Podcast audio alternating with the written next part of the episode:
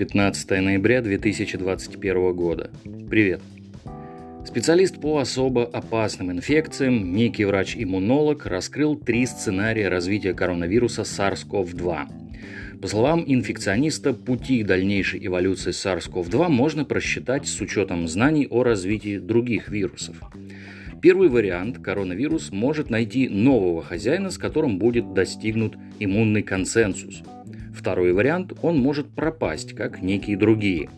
И третий вариант, самый плохой для человечества, он будет все время паразитировать на человеке, как второй вирус гриппа.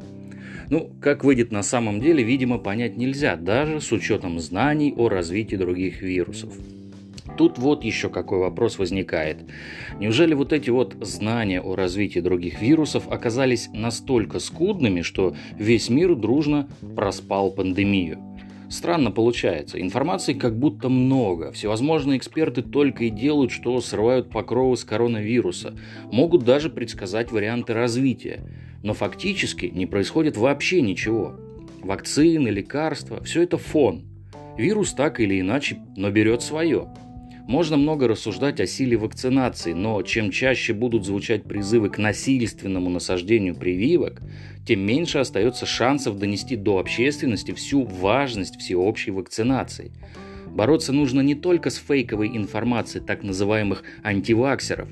Бороться нужно еще и с ополоумевшей зондер команды опричников-людоедов, избравших своим оружием пропаганду насилия и репрессий среди непривитой части населения – Почему зачастую получается так, что даже такие меры, как QR-коды, изначально задуманные как предупреждение распространения опасной инфекции, у нас превращаются в некую дубину, инструмент воздействия на несогласных? Да, ситуация ужасная, но кровью и насилием ее исправить нельзя, и если некие эксперты в этом сомневаются, то пусть откроют учебник истории и наполнят свои тупорогие головы хоть какими-то знаниями. Насилие всегда поражает насилие. А если человек дошел до такого состояния, когда он уже открыто начал к этому насилию призывать, наплевав на все законы, конституцию, значит, не исключено, что в самые верха проникла бацилла пострашнее коронавируса. Если таким чертям дать волю, то начнется такое мракобесие, по сравнению с которым ковид покажется обычным насморком на пару дней – и вакцина от них не спасет, сколько ни прививай. Я думаю, сила современного общества должна заключаться в умении находить решения даже в самых сложных критических ситуациях, в умении удержать себя от расслоения и эскалации любых конфликтов.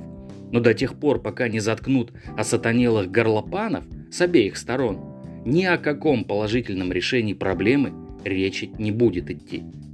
На сегодня все. Конец связи.